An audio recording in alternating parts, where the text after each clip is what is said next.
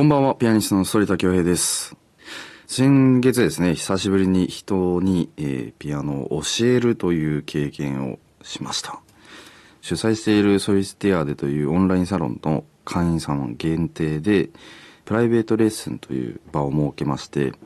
一番下は10歳かな、一番の年上は50歳ぐらいの方まで、老若男女問わず、えーレッスンをさせていただきました。で、まあ、オンラインサロンっていう言葉を使っていますけど、実際にピアノを教えたのはもうリアルでオフラインで、えースタジオを借りて実際に来ていただいて。で、面白かったのは、まあ、北海道から九州の方からも来ていただいて、何人ぐらいだったかな？15人から20人の間ぐらいまで、えーレッスンさせてもらいましたね。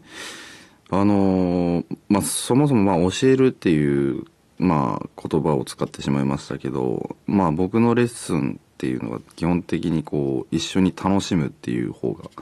まあ、モットーと言いますか。なのでまあ、せっかくね、来てくれたので、僕がこう聞いて、こうたらこうたら言うっていうよりかは、まああの、その演奏をね、わざわざこう、まあ、持ってきてくれて、披露してくれているので、それで、あ、そこいいよね、その弾き方いいねって言って、で、曲、この曲の背景はじゃあどういう感じなのかなっていうところから伺って、で、じゃあそういう風な音を出すためにはどういう技術が必要なのかなっていう風に一緒にこう答えを見つけていくっていうようなレッスンをしていました。実際にその問いかけに対してこうすんなり、えー考えて答えてくれる子もいれば、えーちょっとわからないなーってすごく悩んじゃったりする子もいましたけども一緒に無事に答えをこう一緒に見つけていくっていう工程をその時間有意義に使わせてもらってレッスンっていうのを終えました。あのー本当にまあ素晴らしい才能の子もいましたしこれから将来楽しみだし、まあ、おそらくショパンコンクールも出るんじゃないかなというような目指しているような子も、えー来てくれたので、まあ、もし彼らが彼女らがコンクールとかに出てたらすごく面白いなっていう素敵な出会いはありましたね。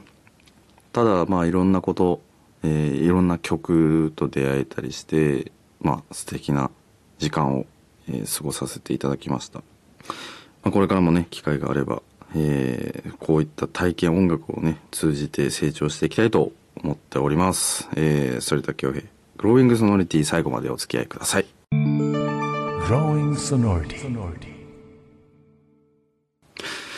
反田恭平グローイングソノリティをお送りしております。えー、さて、11月のビッグイベントといえばですね、やっぱりサッカーのワールドカップ、カタール大会ではないでしょうかね。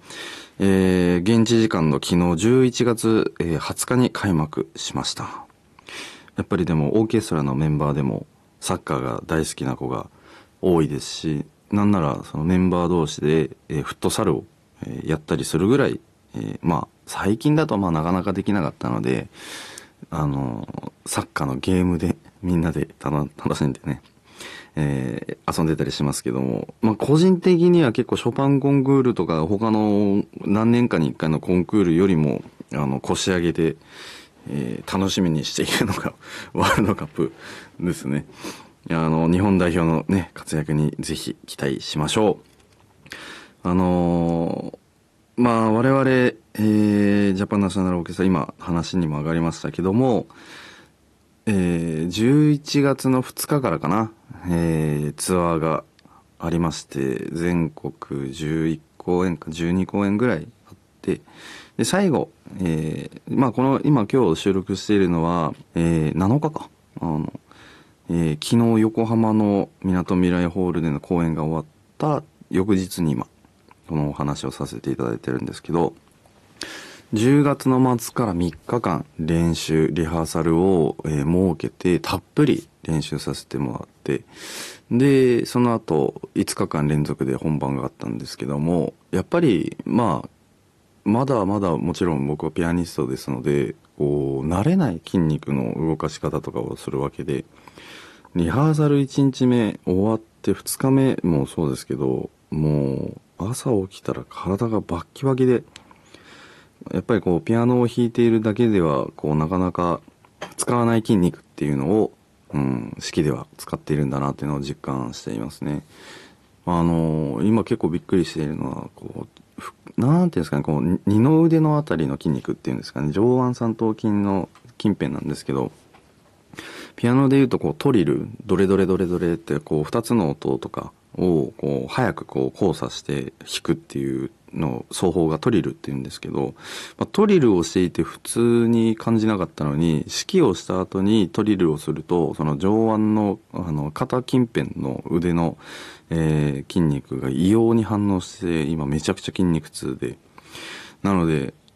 もう何ですかねもう体全身で音楽を表現するので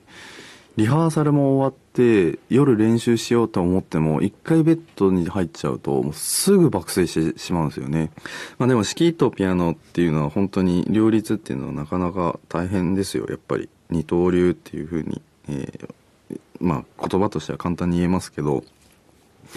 ぱりこうピアノをする動きと、えー、指揮をする、えー、頭の使い方っていうのはまたちょっと別なところもあるので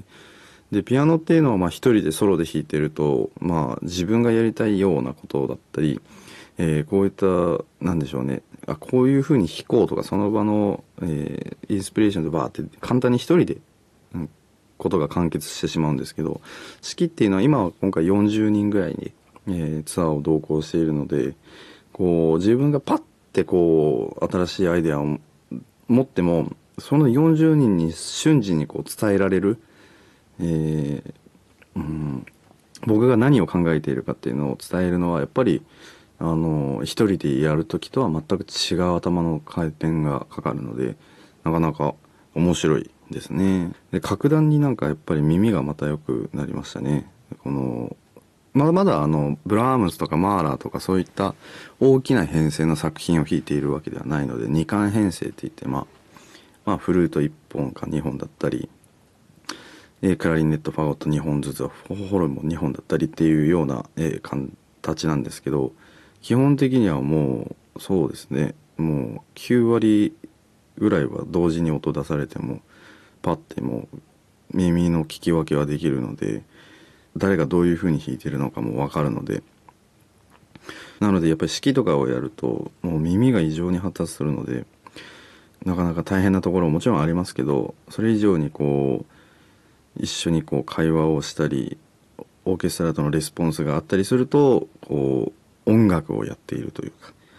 ぱりこう機械的な商業音楽っていうのは世の中にはありふれているんですよね。でそれがこれとかはまあもちろん言わないですし毎回もちろんそうなってしまったとかもあるかもしれないんですけど世の中にやっぱりそういうコンサートっていうのは、えー、そういうアーティストっていうのは正直たくさんいるのででも我々はやっぱり違うと。うん、そこの差っていうのはつけたいなと思ってるしやっぱりメンバーと一緒にね、まあ、東君もこの前出てくれてメンバーのこのラジオに来てくれましたけどやっぱりまあその時も言いましたけど海外にやっぱり海外で活躍するオーケストラにしなきゃいけないなっていうのは非常に責任感を感じていながらまあツアーを今頑張ってますね。お客さんから見ても式の僕のあの式に関してはとても音楽に関してはすごくポジティブな意見をたくさん頂いていてそれはそのの普段来てくださるファンの方々の声とはまた違うちゃんと何て言うんですかねこう活動をしているアーティストからの現役のアーティストからの意見っていうのも多々頂いていてやっぱりこう指揮者として一番大事なのはイマジネーション能力だと思うんですよね。もちろんそソロも一緒なのかもしれないんですけどもやっぱりこう指先で